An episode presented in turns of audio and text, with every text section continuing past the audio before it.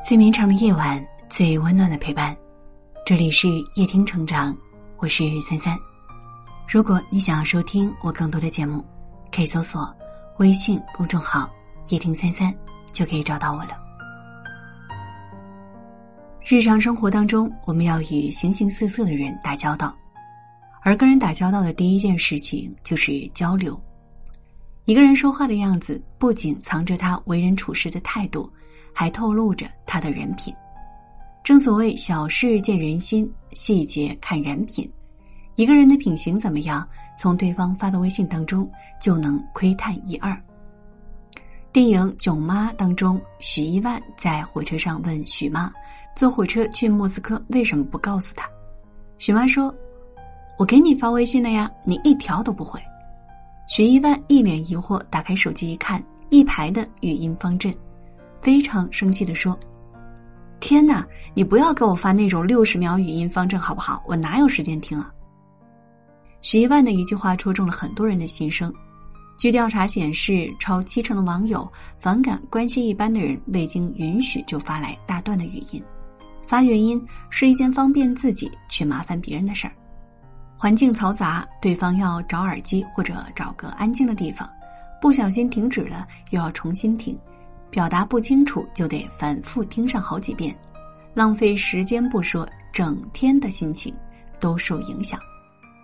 所以说，动不动发语音的人，往往贪图自己的方便，却忽视别人的感受。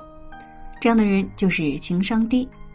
而一个高情商的人，必定懂得换位思考，懂得顾及对方的感受和情绪，让双方都感到舒服。保持礼貌和管理自己，是我们每个人社交上的基本的素养。故而，对于那些不尊重别人、让别人不舒服的事，千万不要做，容易招人烦。主持人大兵曾经说：“真有心送君一程，东西南北都顺路；真有心帮你一把，历时三刻，当下今天，又何必回头改天？”的确如此。如果一个人真的在乎你，那么你的消息他就会及时的回复你，即使没有及时回复你，也会事后说明原因。而一个人经常不回复你的消息，就是不把你当一回事儿，不尊重你，同时也表明了一种态度：你的消息是打扰，是麻烦，不想理你。这样的人连基本的礼貌都没有，人品也好不到哪里去。可谓是一件小事足以暴露一个人的本性，一条微信消息。能够验证一个人的真心，在微信上，一个经常敷衍你、不回你消息的人，本质上就是比较冷漠、自私自利的人。这样的人往往以自我为中心，万事求自己舒服自在，所以不想让别人麻烦自己，不想让别人打扰到自己的生活。如果你遇到了这种人，要懂得适可而止，毕竟人心是相互的，真心换真心，真情换真情。细节决定成败，朋友圈见证人心。在朋友圈分享日常本来是一件非常幸福的事儿，可是有些人把自己的快乐建立在侵犯别人的隐私之上，未经同意就把别人的隐私发到朋友圈，享受了快乐却丢失了人品。我曾亲历经历过这样一件事：半年前，我和相交多年的好友一起去广州塔玩，拍了很多的照片，有我们的合照，也有个人的。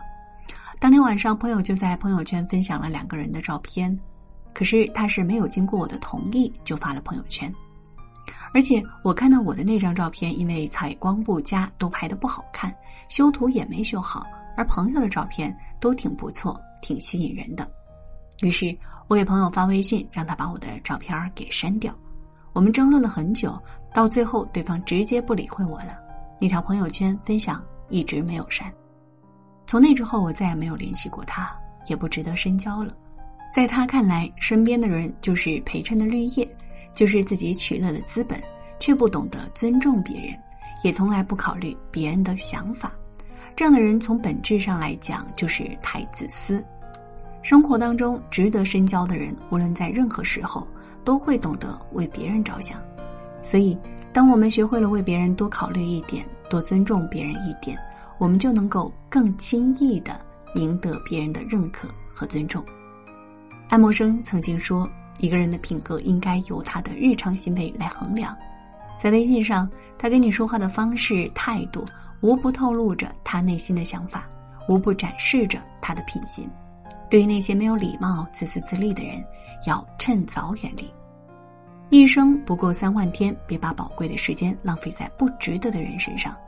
早点远离那些负能量的人，人生才会变得鲜活，更有意义。风雨过后不一定有美好的天空，不是天晴就会有彩虹，所以你一脸无辜，不代表你懵懂。不是所有感情都会有始有终，孤独尽头不一定惶恐。可生命总免不了最初的一阵痛。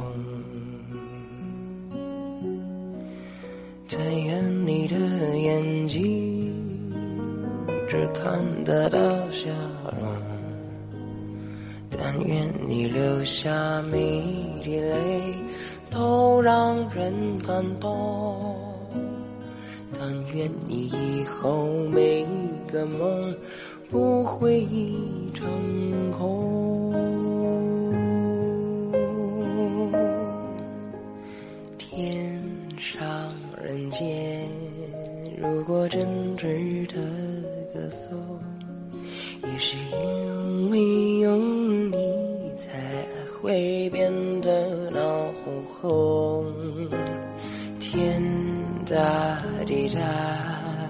世界比你想象中朦胧，我不忍心再起哄，太远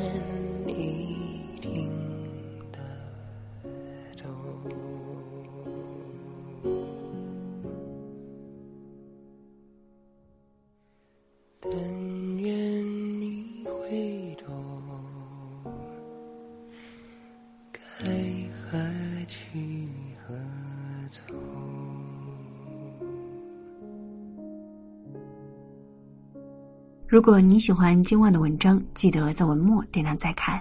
我是三三，今晚谢谢你来陪我，晚安。